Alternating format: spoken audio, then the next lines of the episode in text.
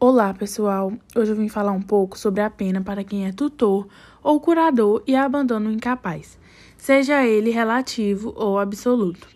Segundo o artigo 133, abandonar a pessoa que está sob seu cuidado, guarda, vigilância ou autoridade, por qualquer motivo, seja ele incapaz de defender-se dos riscos resultantes do abandono, possui uma pena de detenção de seis meses a três anos.